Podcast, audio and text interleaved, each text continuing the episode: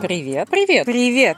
Я писатель-фантаст Лакедемонская Наталья. Здесь мы читаем и обсуждаем фэнтези и фантастику.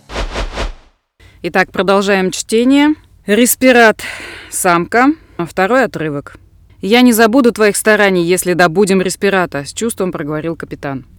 Молодой инженер смутился и кивнул. Вдруг по пустыннику разнесся сигнал тревоги. От знакомых звуков сердце замерло, а потом вновь забилось, но уже в ускоренном темпе. «По местам!» – возбужденно крикнул Курт и побежал к багам.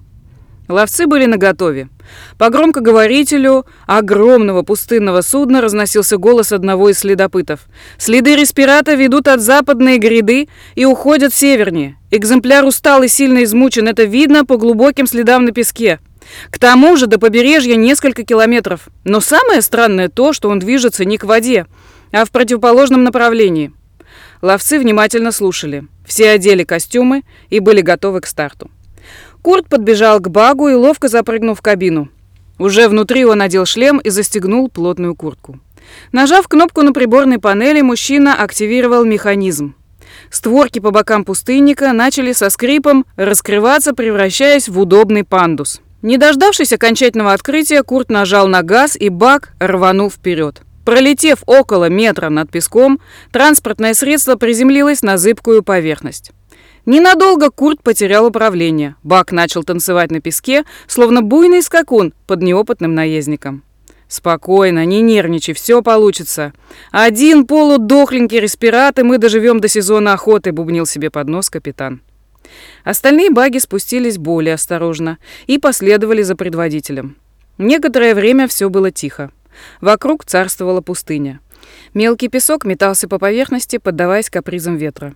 Солнце было испепеляющим и беспощадным. Высокая концентрация углекислого газа в сочетании с колкими песчинками и порывистым ветром наполняли ослепительный пейзаж мрачным очарованием. Однако Курту было некогда разглядывать окружающие красоты. К тому же пустынная романтика давно наскучила бывалому охотнику. Он ненавидел поверхность. И, вспоминая наполненные зелеными красками картинки из старых книг, ненавидел то, чем стала земля. Вдруг справа мужчина заметил следы на песке. По глубине и четкости можно было понять, что респират проходил здесь совсем недавно. «Вижу цель! На северо-западе!» — раздался голос ловца по внутренней связи.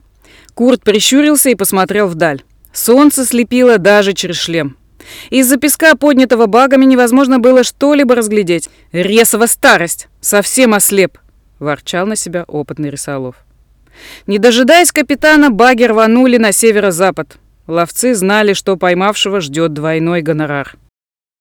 Глотая песок молодых помощников, Курт старался разглядеть добычу.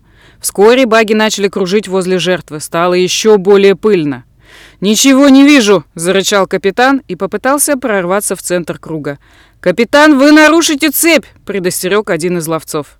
В этот момент бак, где сидел Ли, сделал живописный кувырок в воздухе и отлетел в сторону. «Придется мне дополнить вашу ресову цепь, дармоеды!» – начал орать капитан. «Респират пробил защиту Ли!» – воскликнул Браун. Не успел он договорить эту фразу, как его бак и еще одного помощника столкнулись и отлетели в сторону. Курт с трудом увернулся от аварии. «Доработал защиту, говоришь? Шкуру с тебя спущу!» Плюясь слюной, орал Курт. Баги кружили вокруг респирата, поднимая песок в то, что раньше называлось воздухом. «Сомкнуть цепь! Сжимать кольцо!» – командовал капитан. Баги уменьшили дистанцию и максимально приблизились к респирату. Только теперь Курт смог увидеть свой улов. Это был маленький и очень истощенный экземпляр. «Ну, хоть что-то!» – расстроенно выдохнул Рисолов. И тут еще два бага сошли с дистанции. Один сделал несколько кувырков в сторону, другой резко сменил направление. «Да что с этими шлемами, рез тебя обнули!» – заорал Курт. Капитан вильнул в сторону и снизил скорость. «Кто на связи?» – спросил он.